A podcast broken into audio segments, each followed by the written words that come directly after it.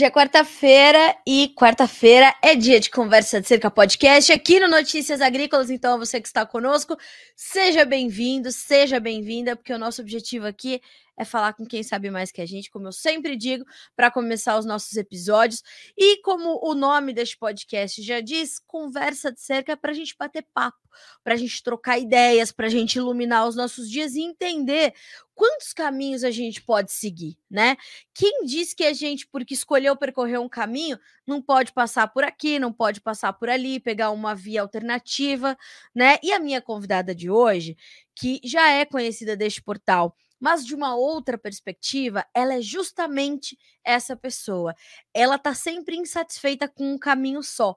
Ela consegue enxergar várias perspectivas, de diferentes perspectivas, inclusive. Então, ela trabalha sempre com mais de um horizonte na vida dela e ainda tendo que trabalhar com, ó, uma criança aqui que acabou de chegar no colo e a outra correndo em volta dizendo: "Mãe, o mundo está acontecendo e o que que você vai me ensinar hoje. Então, perceba como dá para fazer tudo. O negócio é ter planejamento, estratégia, e essa é uma característica dela também muito forte. Até porque, além de tudo isso que eu falei para vocês, de todos esses horizontes que ela tem na perspectiva, ela é engenheira agrônoma, empreendedora, cofundadora do Ibarne Agro e sócia da Confraria do Agro.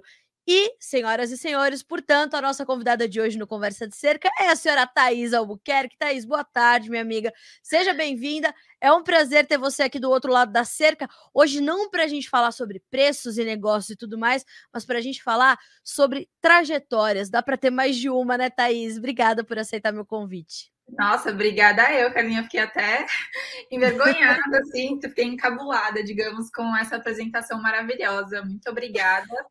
E realmente dá para ter vários caminhos. Você sabe que é até engraçado escutando você falar, eu olho e fico assim, gente, será que eu faço tudo isso mesmo?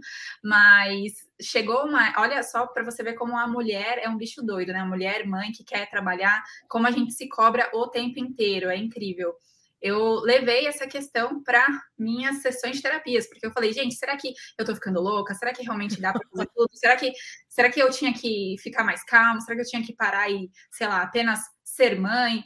E não tem resposta certa, nem resposta errada, cada um segue a sua vida da maneira como é, for o possível fazer, né? E, e, uma coisa que a gente chegou na conclusão juntas, eu com minha terapeuta, inclusive recomendo a gente terapia vida, é que, na verdade, eu estou quebrando até um, uma barreira, um, um, um tabu para mim mesma, porque eu tenho muitos sonhos na vida, então. É, para eu poder alcançar eles, eu vou ter que fazer tudo de fato ao mesmo tempo, às vezes me dedicando um pouco mais a um ponto, às vezes a outro.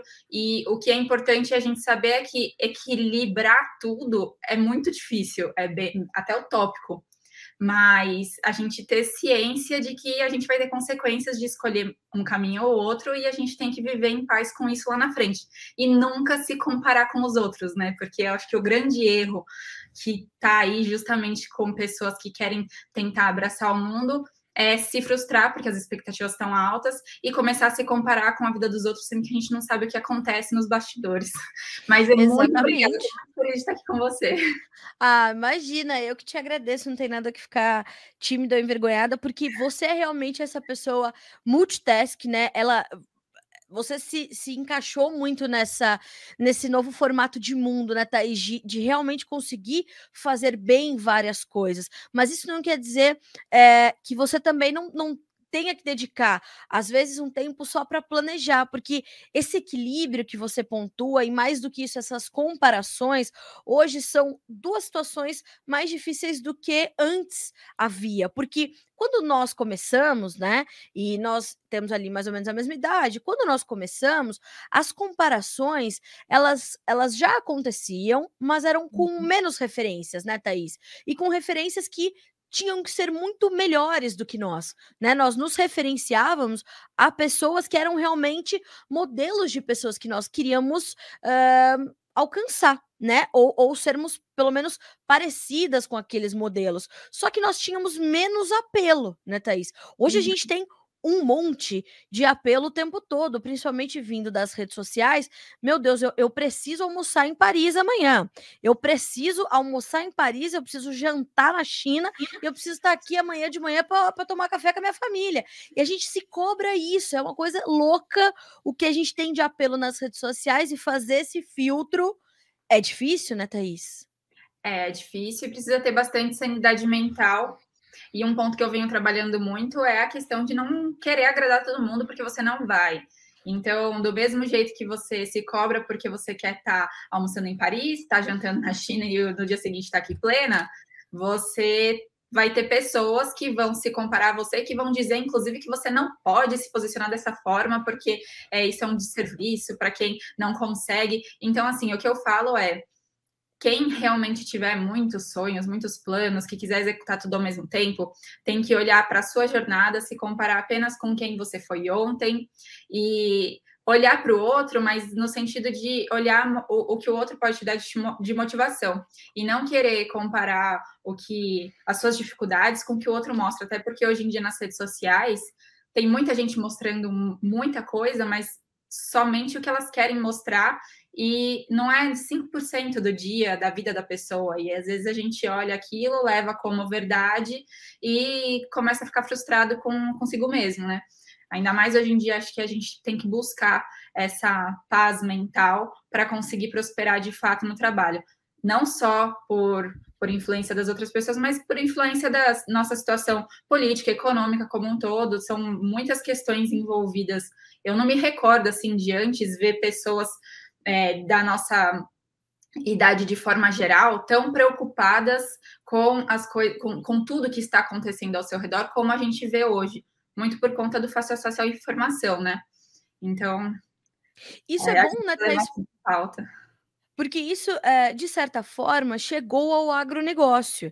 É, então, a gente tem ali a necessidade de fazer esse filtro também no nosso setor, mas é, a gente tem as pessoas também querendo ser referência no agro, ser referência no campo, ajuda a fazer um trabalho que é incansável, constante, e a gente sabe que é interminável, que é o de aproximar né, as, a, a, as duas esferas ali, os dois órgãos de um mesmo, os dois membros de um mesmo organismo, que são campo e cidade, mas essa, como a internet é meio que, ou, ou quase que uma terra de ninguém, precisa ter tanto cuidado, né, Thaís, para para a gente expor as opiniões, para expor os planejamentos, para fazer essa. para trazer essa transparência com quem a gente vai falar, né? Isso é tão importante. Isso é extremamente importante, Carla, e é, é um ponto assim que, primeiro, né, o que você falou de aproximar o campo da cidade. Eu me recordo plenamente de que lá atrás eu sou de São Paulo capital e quando eu decidi fazer agronomia, a maioria esmagadora das pessoas que eu conhecia, que eu convivia, não sabiam nem o que isso significava, não sabiam, é, não faziam ideia de onde vinham as coisas que eles comiam, que eles vestiam. E hoje, por mais que a gente ainda tem muita gente olhando para o agro da, de uma maneira equivocada, essas pessoas conhecem. Antigamente eu não sei se conheciam. E, e aí, um ponto que entra muito inclusive nas pautas, na, na, nos projetos que eu estou envolvida, que um deles é a Confraria do Agro, que você citou, que, que eu sou sócia, a gente leva muito isso para a gente tentar mudar, é, contribuir com a mudança dessa, desse, desse olhar, assim, no sentido de a gente sabe que a gente precisa de uma comunicação mais assertiva, menos agressiva, para poder colocar essas duas pontas em harmonia, digamos, para a gente poder conversar com quem está de fora da porteira da melhor forma possível, para que eles não olhem para a gente é, como algo muito distante que eles que a, que, que a gente esteja querendo enfiar a goela abaixo para eles a nossa importância e eles continuem com o pensamento deles sem entender de fato o que que a gente faz, quais são as benfeitorias que a gente faz com relação à sustentabilidade, enfim, acho que a gente acabou até indo para um, um outro foco da conversa, mas essa é uma das nossas iniciativas, tornar a comunicação dentro do agro de forma mais harmônica, para a gente ter melhores resultados lá na frente, para que o, as pessoas realmente possam ver o agro para o Brasil, por exemplo. É um setor que leva o país e que as pessoas se orgulham. A gente quer chegar nesse patamar, sabe? As pessoas que não, que acham que não estão incluídas no agro, para que elas olhem para o agro e sintam orgulho do agro levar o nosso país e, enfim, saírem divulgando a gente de forma positiva. A gente quer mudar esse cenário de hoje, né? E a Thaís, gente tem que usar a internet a nosso favor. Exatamente. A gente vai falar mais sobre a confraria, mas um ponto que me chamou muita atenção logo na sua, no começo da sua fala, na primeira parte, foi quando você diz assim: eu sou uma pessoa que tem muitos sonhos na vida. Nesse ponto, eu me. Em outros também, né? É, pessoas. Eu falo que algumas pessoas do agro que se abrissem a minha conversa das pessoas no WhatsApp com algumas pessoas, como por exemplo a nossa conversa, minha, a sua, mas eu falar, gente, aonde essas duas arrumaram toda essa seriedade para tratar dos assuntos? Mas é porque a gente precisa levar levar uma imagem, né, Thaís? Mas a gente é, identificou muitos pontos em comum, né, nas nossas rotinas, é, e isso é muito interessante, por isso que eu te chamei justamente para essa conversa. E ah, quando você sim. fala, sou uma pessoa que tem muitos sonhos na vida, é, hoje mesmo conversando com uma, uma colega de escola que há muito tempo eu não conversava, ela veio conversar comigo, a gente estava falando dela. Eu me lembro como se fosse hoje, a gente, menina na escola, você dizendo: eu vou ser jornalista. Deu certo, né? Você conseguiu. Não sei se você pensava em ser jornalista do agro, obviamente que não, mas você conseguiu alcançar é, é, é esse sonho, essa meta e realizar o sonho, efetivamente, de ser jornalista. Só que a gente vai adaptando os sonhos, né, Thaís? A gente vai adaptando os sonhos de acordo com as realidades que a gente enfrenta. Como é que os seus sonhos foram se adaptando para a gente chegar hoje, nesse primeiro de fevereiro de 2023? São Paulo, capital, escolheu agronomia. Como é que esses caminhos foram se cruzando para você realizar os seus sonhos? é, é, muita determinação que a gente enxerga numa Carlinha pequena para ela chegar até onde ela está hoje, né? E eu acho que essa é, é, a total diferença, sabe? É, o que eu vejo é que, óbvio que o meu caminho, ele acabou fazendo várias curvas, né? Eu não tenho raízes na, na agronomia, minha família vem de pessoas envolvidas na área de engenharia civil ou na área é, da marinha, enfim, não tem nada a ver com o agro, assim, no sentido próximo, né? Porque é óbvio que a gente te, acaba tendo uma relação a outra, mas nem, ninguém da minha família era produtor ou trabalhava com agronegócio. E eu acabei conhecendo alguns profissionais do agronegócio por justamente ir, ir atrás desde sempre de fazer networking com as pessoas que estavam ao meu redor. Eu comento muito isso, né? Eu, eu sempre fui é, atualmente eu descobri o significado exato da palavra introspectiva, que é, na verdade, o fato de eu recarregar minhas energias, né? Resumindo, recarregar minhas energias. Eu me basto para recarregar minhas energias. Ficar muito tempo com outras pessoas pode acabar sendo cansativo para mim, mas isso não significa que eu sou tímida e isso não significa que eu vou me excluir do mundo. Então, para mim, isso fez sentido hoje porque eu sempre fui uma pessoa que observava muito os outros, mas ao mesmo tempo eu sabia a importância de estar com os outros, de é, firmar relações verdadeiras e relações que pudessem contribuir de alguma forma comigo no futuro.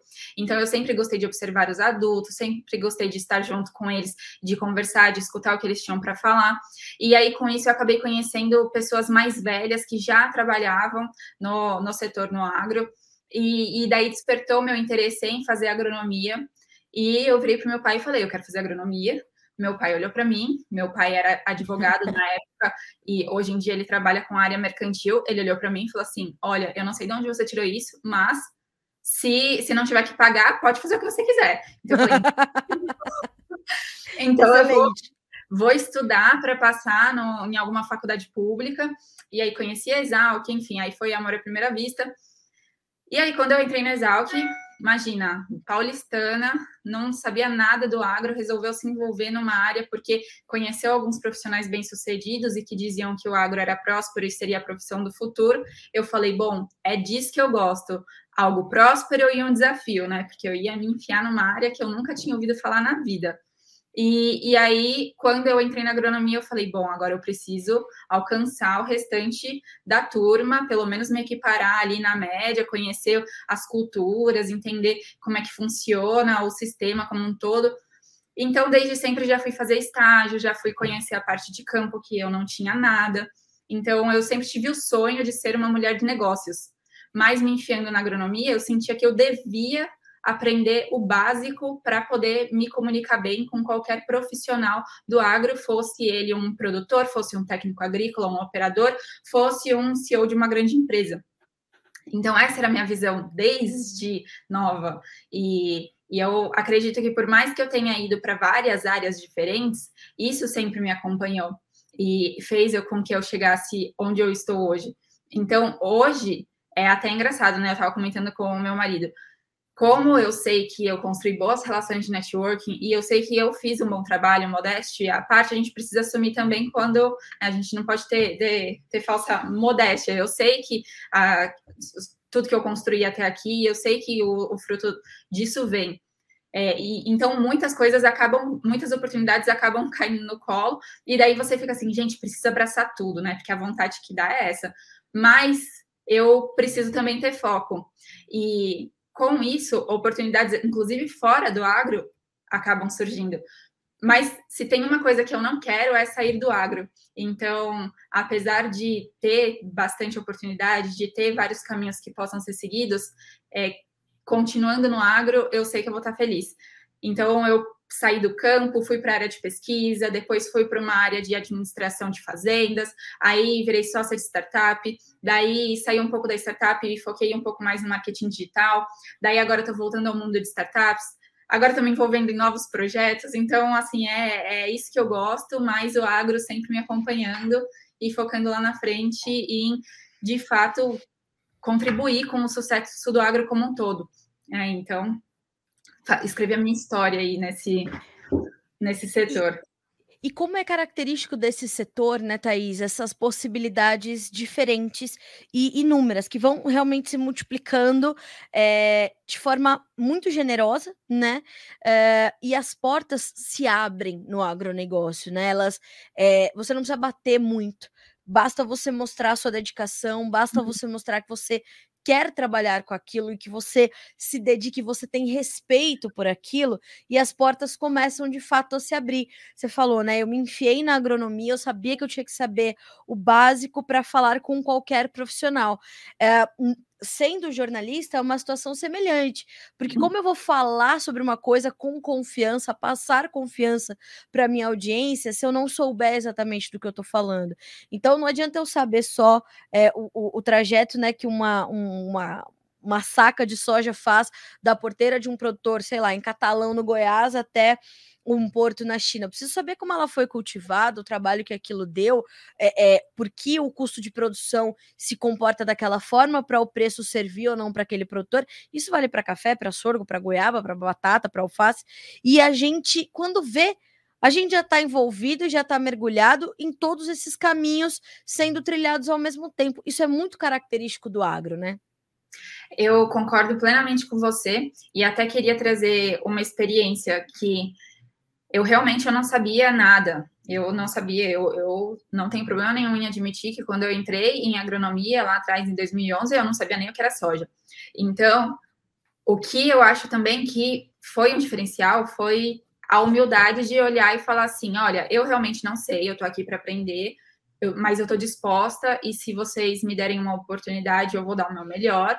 E, e aí que eu vi as portas se abrindo. E então hoje até não, não, não é a intenção levantar esse esse assunto de forma polêmica, mas hoje quando me perguntam é, ah, qual, quais que foram as suas dificuldades como mulher no agro? E eu olho e falo assim, olha, eu não, eu não sei se eu consigo deixar exclusivo assim no âmbito apenas por ser mulher, porque eu acredito que qualquer profissional que não tenha tido humildade para mostrar que está ali para aprender Sim. e que quer crescer de fato com as pessoas que estão ao seu redor, eu acredito que qualquer um desses teria dificuldade. E qualquer um que também tivesse problemas de relacionamento, que não soubesse é, escutar o outro, que não soubesse identificar quais eram as melhores oportunidades ou quais eram as melhores pessoas a se relacionar. Então, quando eu olho, eu, eu não, não sei dizer se eu tive alguma dificuldade por ser mulher no agro. O que eu olho foi, eu sempre me mostrei disposta a aprender, sempre estive muito em contato com outros homens. Óbvio que existiam brincadeiras, que existiam é, coisas que ne nem chegavam mais a ser brincadeiras, que chegavam a ser um cunho machista de fato, mas eu sabia olhar para essas pessoas e separar e falar assim: é, é, eu acredito que quem não vai quem vai ser prejudicado com uma situação assim é a própria pessoa e não eu. Então eu não deixava isso me afetar e seguir em frente. Então, desde o primeiro ano, fiz estágio em fazenda só com homens, nunca tive problema. Os engenheiros agrônomos que me receberam, me receberam de portas abertas. Eles olhavam para mim e tinham muita paciência, né? Porque pensa, uma pessoa no primeiro ano de graduação, que é, veio São Paulo, que não sabia nada, rodou, rodei a semana inteira com a pessoa, a pessoa chegava no final do, do quinto dia, perguntava de novo qual que era a doença, o que, que era, dava aquele branco, mas ao final da graduação eu sabia que eu tinha feito o meu melhor. E as pessoas sabiam reconhecer isso também. E aí as portas ficam abertas para o resto da vida profissional, porque a gente trilhou um bom caminho, a gente soube se relacionar. É, então, eu, eu acredito que isso fez muita diferença. E o agro está muito aberto para pessoas que tem vontade de fazer e de prosperar o setor, sabe? A, a, minha perspectiva e a minha experiência é, é muito semelhante. Eu, é, sem querer mesmo, agendei esse podcast para hoje, é, dia em que eu, eu, em que eu comemoro 13 anos de Notícias Agrícolas, exatamente nesse 1 de fevereiro. Nesse primeiro de fevereiro de 23 é o dia realmente de 13 anos de, de NA.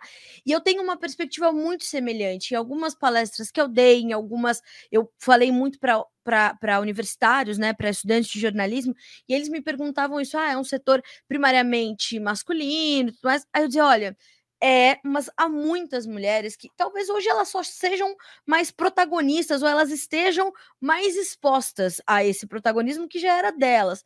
Mas eu tive a mesma experiência, assim. Eu sempre me mostrei também muito aberta e muito dedicada a aprender. E aqui dentro, quando eu comecei a trabalhar aqui, a gente tinha um time e eu era a única mulher, né? Inclusive antes de chegar a nossa diretora, que é a Ana Paula. E eu nunca nunca fui cerceada, eu nunca fui censurada, eu nunca fui limitada. Aliás, eu fui muito estimulada, né? Eu sempre pude testar as coisas, eu sempre pude tentar e eu sempre pude errar. E aí fui percebendo, quando você sai também das paredes da redação e você vai para a roça, e você vai para o campo, e você vai para as feiras, e você vai buscar conversar com o produtor, com a produtora, você vê que lá no campo, óbvio, vai existir, mas é ele, é, é, ela, ela tá muito mais na, na perspectiva de quem não vive o agro do que de quem vive. Para quem vive, não uhum. tem muito homem ou mulher. Eles desempenham as mesmas funções, claro que algumas mais, outras menos, mas elas desempenham funções, elas têm papéis de liderança e isso vai muito do perfil de cada um no setor. A perspectiva de quem está fora não é essa, né, Thaís? Mas lá dentro, quem está vivendo e quem está trabalhando esse setor sabe que é mais ou menos por aí que funciona, né? É, exatamente. E o que eu vejo é que às vezes quem está dentro, mas que não, que, que, diz o contrário do que a gente está falando, são pessoas que às vezes estão dentro, mas estão fechadas a, a entender de fato o que está acontecendo, como funciona, a entender o, o lado das pessoas que estão convivendo com ela ali, e às vezes até eu diria que o problema está mais dentro delas do que nas pessoas que estão ao seu redor com quem ela está se relacionando, né? É, eu conheço uma mulher que era de fora do agro, trabalhava com moda, e aí ela era muito mão na massa e ela teve uma oportunidade muito boa dentro de uma multinacional.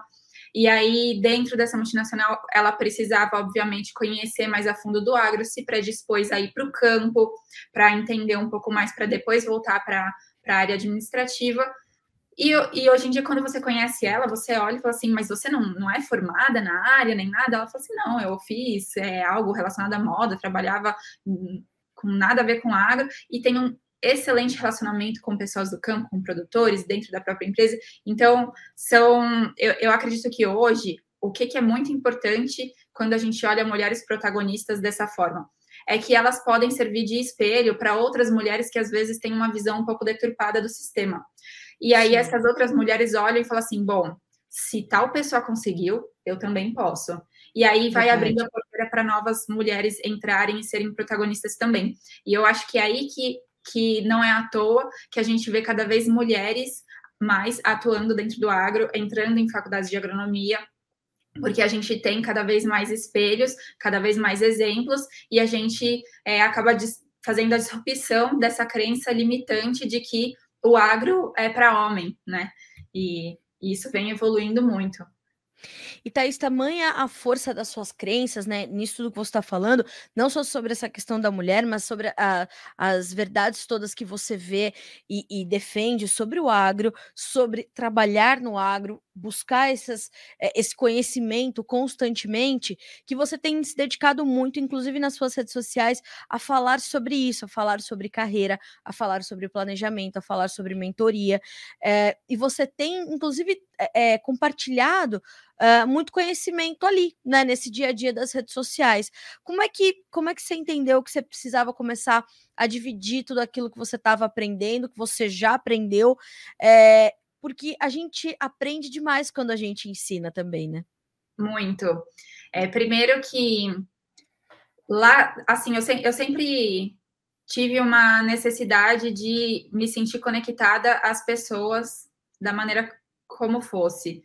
E eu saí de São Paulo, daí eu fui morar no exterior, depois eu fui trabalhar no Centro-Oeste, e aí depois veio o cenário da pandemia, todo mundo ficou enfiado dentro de casa, e aí já logo eu engravidei, e aí eu me vi numa situação assim que a gente só se relacionava pelo digital e eu sentia falta de dessa troca, dessa troca pessoalmente com as pessoas, dessa troca, mesmo que fosse no digital, tinha muito evento, tinha muita coisa online, mas não era a mesma coisa. E aí o digital explodiu, e aí a gente pôde ver que, cara, de fato, quem for para o digital, quem souber se posicionar, quem souber explorar as ferramentas que o digital tem, vai poder se alavancar da maneira como for. Né? Não importa se você quer ir para lá para vender um produto, ou se você quer ir apenas divulgar o que você faz, o que você já fazia no offline, o digital tem um poder muito grande de escalar um negócio ou uma pessoa que já era muito boa nos bastidores ali de forma é, fora, fora do digital. E aí, obviamente, que no início a gente fica meio receoso, com vergonha. Só que eu comecei a ver profissionais que eu admirava se posicionando. Eu comecei a ver professores meus de faculdade que já tinham mais de 60 anos criando um perfil, se posicionando, ensinando gratuitamente. E aí eu olhei e falei assim: se essas pessoas estão ali, se para me posicionar eu preciso tirar um tempo do meu dia e preciso de um celular, de uma internet boa, é isso então que eu vou fazer. E quando a gente vê que a gente está ajudando de fato outras pessoas, é muito gratificante. Ontem eu me reuni com uma pessoa que eu nunca tinha visto antes na minha vida, nem pessoalmente, nem pelo digital. Essa pessoa começou a me acompanhar e começou a consumir o conteúdo. Ela é uma mulher do agro também, e ela vem fazendo vários projetos incríveis no norte do país. E a primeira coisa que ela me falou foi: é, agradeço muito pelo seu trabalho, você caiu na minha vida como um anjo. Porque ela precisava de insights de negócios como os que eu estava dando, e, e, ela não, não sabia direito onde buscar isso voltado para o agro de forma gratuita. Então, assim, às vezes as pessoas olham assim, ah, mas você tá, vai dar seu conteúdo dessa forma, de forma acessível, e o tempo que você está gastando para isso.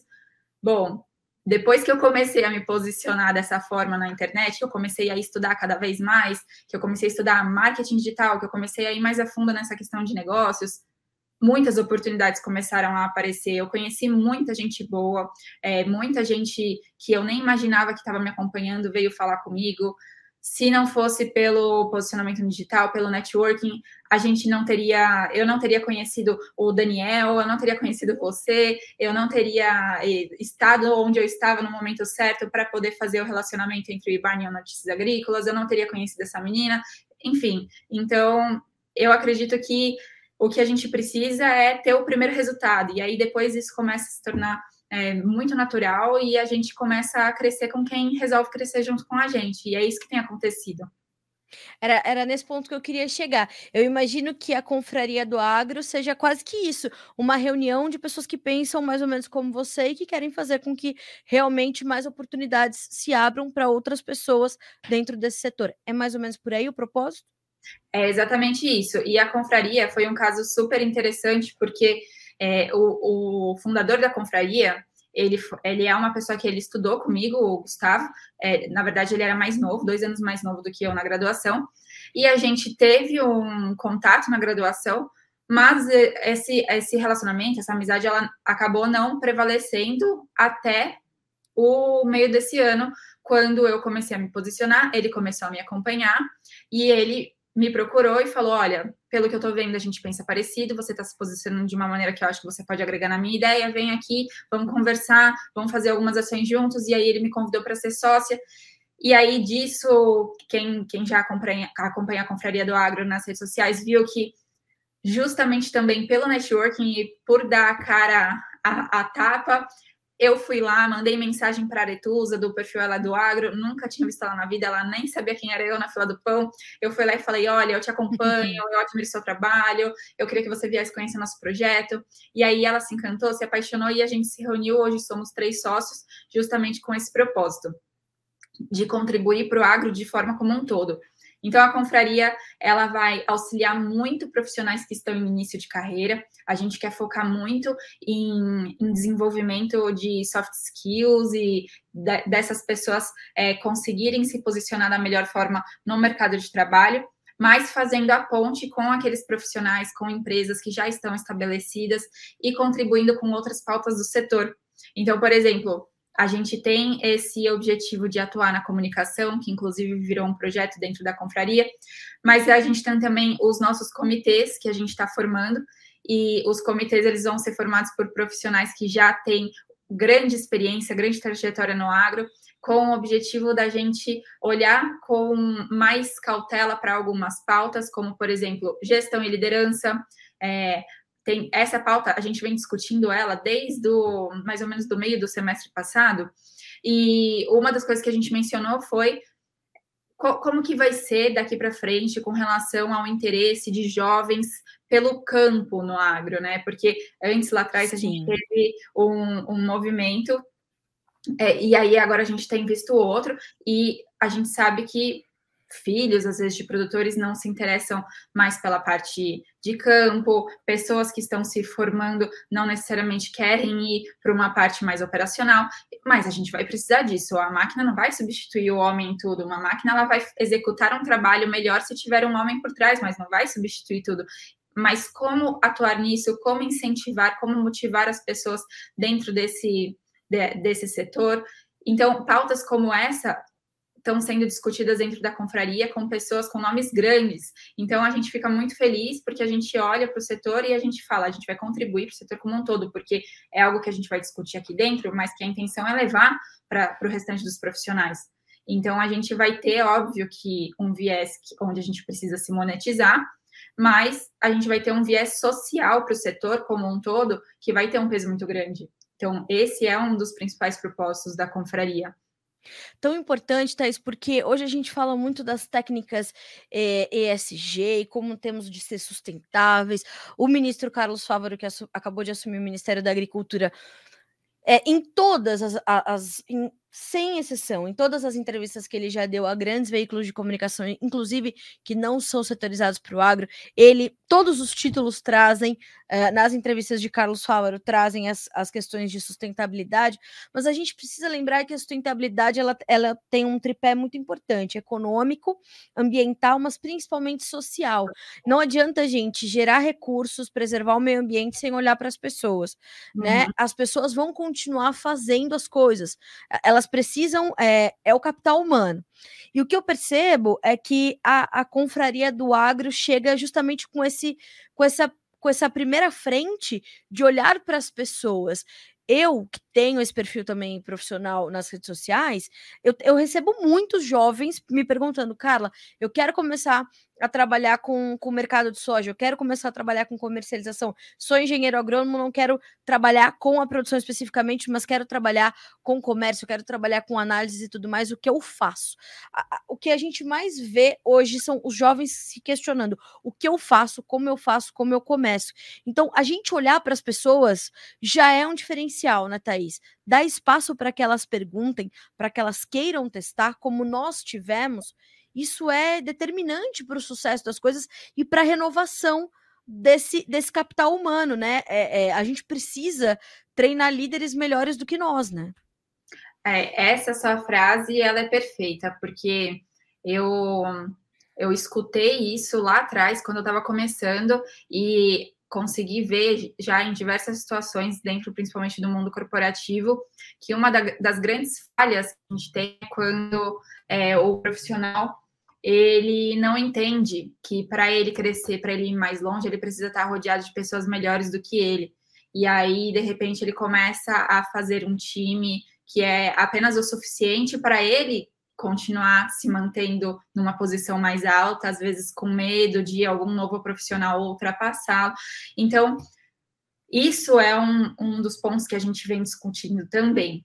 O como é importante cada um ser melhor dentro do, do, do seu ambiente, mas estar rodeado de pessoas que contribuem para isso também, sem medo de que novos profissionais acabem sendo melhores do que eles. Então, a gente olha muito para isso no sentido de dar oportunidade para essas pessoas se conectarem, se capacitarem, e aí entrando também num outro ponto. Hoje, a gente tem um cenário onde é, métodos tradicionais provavelmente vão começar a ser questionados ou vão ter que mudar, porque, como você falou, às vezes um jovem chega e fala: Eu quero trabalhar com isso eu não sei como. Se fosse olhar para o meio tradicional, é: ah, meu filho vai fazer um curso sobre isso Exato. em tal instituição que é tradicional, que é renomada, enfim. Só que as pessoas querem a prática, as pessoas elas querem caminho mais curtos, não tem jeito. A gente fez um encontro, inclusive da confraria, um encontro presencial, com algumas mulheres do agro, mas que o tema central foi é, gestão, foi liderança, foi como que essas mulheres lidavam com o mercado de trabalho. E a gente falou muito sobre isso. A geração, os modos estão mudando, e não adianta a gente olhar e querer que que o, a forma como a gente tratava antes continue sendo a mesma. Não adianta olhar e falar assim, não, os incentivos, as motivações de antes vão continuar dando resultado. A gente vai ter que olhar para essa nova geração, tentar entender a cabeça deles, pensar como eles pensam e tentar extrair o melhor deles. Então, esses dias eu até abordei dentro do meu perfil o, o assunto de demissão silenciosa que muitos jovens, não só jovens, né, que vem acontecendo com alguns profissionais dentro da empresa, e coloquei o ponto de que, primeiro, obviamente esses profissionais deveriam se questionar com relação a isso, porque o principal prejudicado nesse caso é eles, mas que as grandes empresas não adianta elas olharem e falarem assim, ah, esse tipo de profissional, então a gente não quer. Então, o que, que, o que, que a empresa, o que, que, a, que, a, que a corporação vai fazer para evitar com que esse tipo de situação ocorra? Porque às vezes o profissional ele não entra dessa forma na empresa, ele acaba Exatamente. entrando dessa forma. Então, precisa ter acompanhamento, a gente precisa estar tá sempre se atualizando. E isso é algo que a confraria leva como ponto de atenção muito grande. A gente quer dar oportunidade para pessoas que estão começando poderem estar próximas de pessoas que já têm bastante experiência, que elas possam trocar essas experiências, que elas possam ter as oportunidades de forma mais fácil, de forma mais acessível, para ir mais longe de uma maneira mais rápida. Eu escutei uma vez uma, uma colega de profissão falando que ela estava tendo alguns problemas de relacionamento com a superior dela e que uma das falas de feedback que ela recebeu foi: você é muito nova para chegar tão rápido ou para querer é, estar no mesmo, no mesmo patamar que eu. E caramba, isso não pode mais acontecer, porque às vezes a pessoa ela é nova, mas ela tem muito a agregar. Então, nós, como líderes, precisamos saber olhar para isso e explorar o máximo de potencial que, que esses jovens têm a trazer. E às vezes um processo tradicional, um curso de não sei quantos anos, um, enfim, uma capacitação formal, às vezes isso só vai atrasar um resultado que a gente poderia estar tá colhendo mais rápido, sabe? Então, se nós, como líderes, conseguirmos enxergar esse potencial e, e conseguir extrair isso das pessoas, a tendência é que a gente tenha mais sucesso e que as nossas empresas também tenham e que o setor, o setor como um todo também tenha. Então, é, é nesse foco que, nesse caminho que a confraria quer ir. Não, excelente. Eu, é, hoje, né, 13 anos depois, eu ajudo o Alex, que é nosso chefe de redação, a coordenar uma equipe interessante de jornalistas que nós temos aqui. E claro que a gente vai percorrer e permear também os outros departamentos que hoje trabalham de forma conjunta no Notícias Agrícolas, mas não no Notícias Agrícolas, né, mas para o agronegócio brasileiro e para o agronegócio internacional, porque não? Nós somos acessados em mais de 100 países. Uhum. Então, quer uhum. dizer, a gente fala para muitas pessoas, eu sempre tento trazer para eles esse senso de responsabilidade, né? Uh, e e eu acho completamente interessante a gente buscar esse meio termo entre caminhos mais rápidos, meios mais ágeis, que a, as novas gerações têm muito perto deles, né? E eles carregam esse imediatismo que pode ser. Uh, pode ser arriscado, mas pode ser muito bom. Então, achar este equilíbrio é completamente importante, ao passo em que a gente precisa dar sustentabilidade para esses caminhos mais. Você quer percorrer menos? Você quer ir mais rápido? Tudo bem. Então, você vai ter que ir com mais segurança. E para ter mais segurança, você precisa ter mais bagagem. Como é que você vai uhum. fazer isso? Você vai se dedicar, você vai empregar o teu tempo, otimizando o seu tempo, otimizando os seus resultados, porque, né, Thaís, a gente sabe que a gente, é, né, no nosso jargãozinho do, dos velhos, como nós, a gente comeu muita grama para chegar até aqui, muito sal para chegar até aqui. Então, entendam que é, nós viemos pavimentando, né, e, e trocando o asfalto de cam... exatamente de caminhos que abriram para nós. Então, os mais experientes vieram, abriram os caminhos, nós estamos ali ralando para pavimentar para que eles possam percorrê-los com mais tranquilidade. Só que eles precisam, é, eu sempre digo isso para os jovens que nos acompanham aqui no Notícias e que aqui trabalham, entendam que vocês estão ali com obstáculos menores, mas vocês estão com responsabilidades quadruplicadas, né? O, o, hoje, um jornalista, por exemplo, ele fala para milhares de pessoas. Quando nós éramos jornalistas, né? Eu, a minha turma que se formou em 2007, escrevia para um jornal impresso, a gente sabia a tiragem que o jornal tinha e que aquele mesmo jornal, aquele exemplar, ele ia alcançar uma família de cinco, seis pessoas, né? Então a gente fazia essa matemática e já dizia: caramba, eu tô falando para muitas pessoas. Hoje, a informação, além de tudo, ela é replicada muito facilmente, assim como as coisas acontecem no agro. E como hoje a internet ela está completamente internalizada pelo setor produtivo, em todas as suas esferas, ter esse entendimento de que tá legal, o caminho tá pavimentado, você vai percorrer com mais tranquilidade, nem por isso você tem que é, é, baixar a guarda, né, Thaís? Você tem que estar tá sempre ali buscando ser melhor e buscando é, intensificar esse senso de responsabilidade, né? É isso mesmo, o que resume para mim tudo isso que a gente falou é o caminho mais rápido nem sempre vai ser o mais fácil, muito pelo contrário, Sim. na maioria das vezes vai ser o mais difícil, com grandes responsabilidades, com grandes cobranças. Então é importante que quem, quem esteja se arriscando por esses caminhos mais rápidos saiba disso. É, o, o digital ele é a maior prova disso. Hoje, quando a gente olha pessoas grandes, e principalmente as que cresceram rápido, a gente olha e a gente fala assim: a gente, é, eu consigo chegar lá também, eu quero chegar lá também. E às vezes a gente esquece de todo o caminho que foi percorrido por essa pessoa. Então a gente precisa analisar com cautela, criar direito uma estratégia sobre isso. E aí, o ponto que você comentou, no, no seu caso, junto com o Alex, que vocês fazem, é, ajudam, né, e fazem a gestão de vários outros é, jornalistas aí dentro, a, a, gente que já que fez essa pavimentação, que já tem toda essa experiência, para nós também é importante a gente olhar e, e ter esse esse viés de educador no sentido de olhar e falar assim, tá bom, Sim. a pessoa ela não vai precisar percorrer tudo que eu percorri, porque eu já abri o caminho para ela.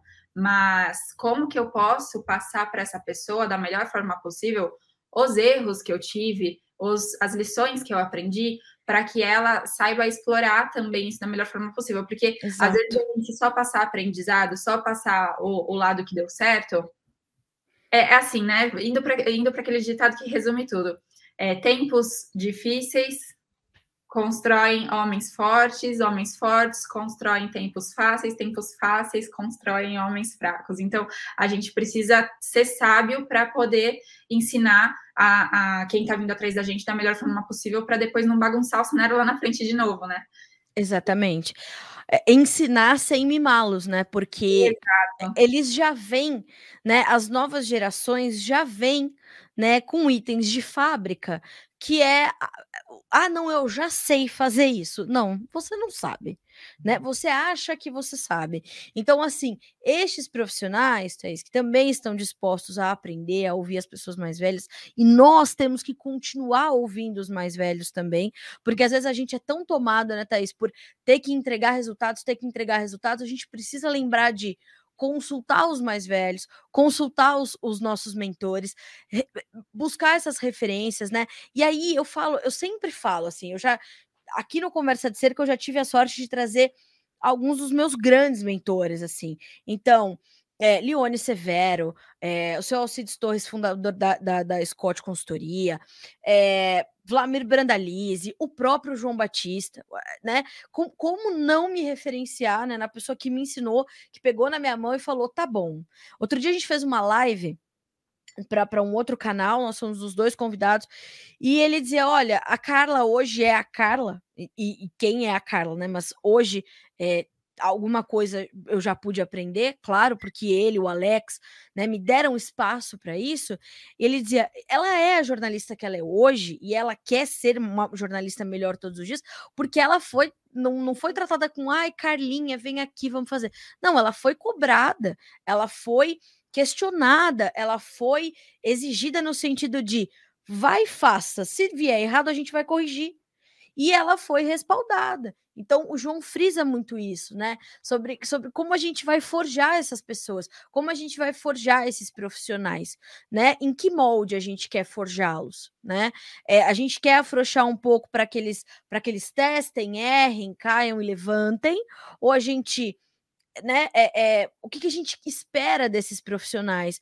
E eu acho que é, trabalhar essas, esses conceitos, né, Thaís, de mentoria, de estratégia, de planejamento, de traçar uma rota para sua carreira, são conceitos novos e que talvez se a gente soubesse desses conceitos, a gente teria aproveitado ainda mais esses mentores do que a gente já aproveitou, né?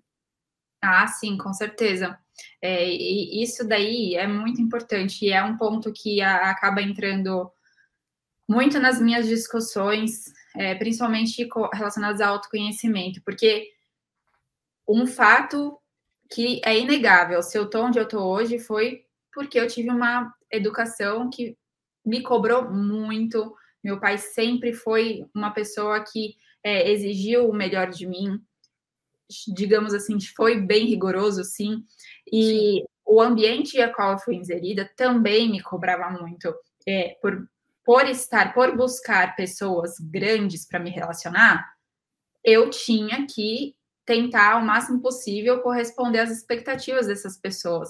Então, era importante também eu me atentar ao máximo possível de detalhes para atender o que essas pessoas estavam me cobrando. Então, a, as cobranças eram altas, as expectativas eram altas, e através disso eu fui me moldando para ser quem eu sou hoje. Então, eu, no meu caso, atuando como mentora, eu preciso ter muita sensibilidade para não querer pegar na mão de alguém e querer passar só a, a parte fácil, a parte que deu certo, querer passar Exato. a mão nas pessoas, porque se essas pessoas não tiverem noção da, das dificuldades, se não tiverem noção dos obstáculos que podem surgir, se não tiverem é, noção de como calcular riscos, essas pessoas não vão conseguir ir muito longe, porque na primeira dificuldade podem acabar desistindo, podem acabar botando tudo a perder. E então, e isso é um ponto muito importante para quem está na nossa situação hoje e que vai eventualmente liderar a geração que está por vir, né?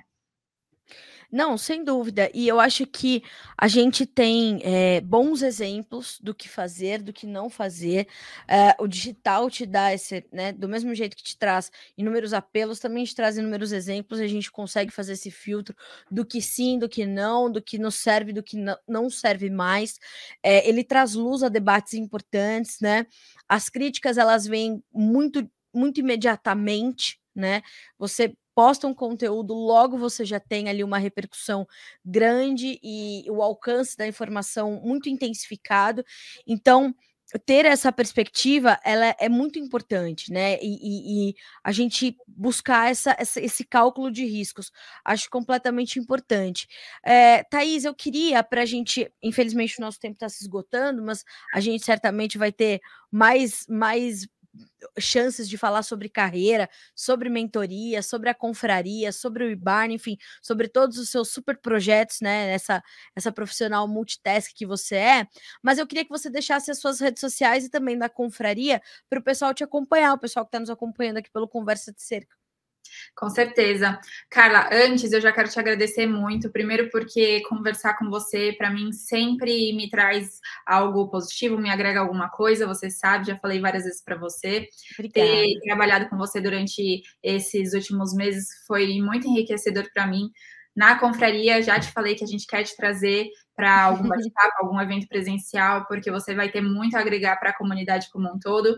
Então, já deixa o logo da confraria, é Confraria do Agro, estamos no Instagram, temos nosso canal no YouTube que tem aulas semanalmente. Hoje, inclusive, a gente tem uma aula com o um pesquisador da Embrapa para tratar sobre manejo de plantas daninhas Olha em aí. sistemas agrícolas. Então, quem tiver a oportunidade às 19h15 ao vivo e puder interagir com o professor, com o pesquisador, fica à vontade. Nosso canal no YouTube, Confraria do Agro, e nosso Instagram, Confraria do Agro também. E a gente tem um grupo do WhatsApp, quem é um grupo gratuito, é só clicar no link lá da nossa bio e fazer parte. A gente tem altas discussões, discussões calorosas e muito enriquecedoras. E em breve a gente vai ter novidades com relação à nossa comunidade para quem quiser se tornar membro oficial. O meu Instagram é Thaís, M-A-L-B, Thaís com H.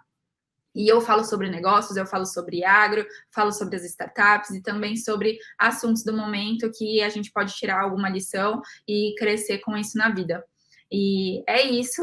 Muito obrigada de novo, Carlinha. Eu fico à disposição para a gente falar mais sobre esses assuntos. Eu adoro falar sobre isso.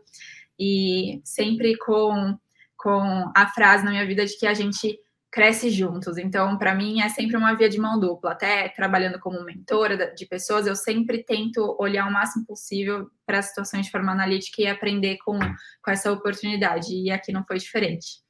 Ah, Thaís, eu nem tenho palavras para agradecer, tantos elogios, né? Para mim também é é muito, é muito importante saber que eu alcanço é, é, esse lugar que, que eu posso agregar, porque a, quando a gente escolhe ser jornalista, a gente quer contar histórias, né? A gente quer contar a história de gente, como eu costumo dizer, e contar a sua história é um privilégio, né? Eu sei. É, você outro dia, inclusive, compartilhou nas suas redes sociais a sua trajetória até né, poder fazer a sua universidade, poder e, e, e buscar realizar os seus sonhos e sonhos são combustíveis para a vida, né? Então não dá para a gente levantar todos os dias sem ter um propósito, sem ter um sonho. Eu sei que você tem muito, é inspirador conversar contigo, ver essa tua paixão, inclusive pelo setor, e a gente vai falar muito mais sobre isso ainda. Estou à disposição da Confraria do Agro. Quando precisarem e para o que precisarem de mim, estou por aqui. Obrigada mais uma vez. Sempre, sempre, sempre um prazer ter você por aqui. Já te espero para mais conversas. Já vou já pedir café para a próxima vez, biscoitos e a gente vai ficando. Vai, a vai, vai. fazer uma presencialmente. Eu vou aí visitar vocês. Fechado.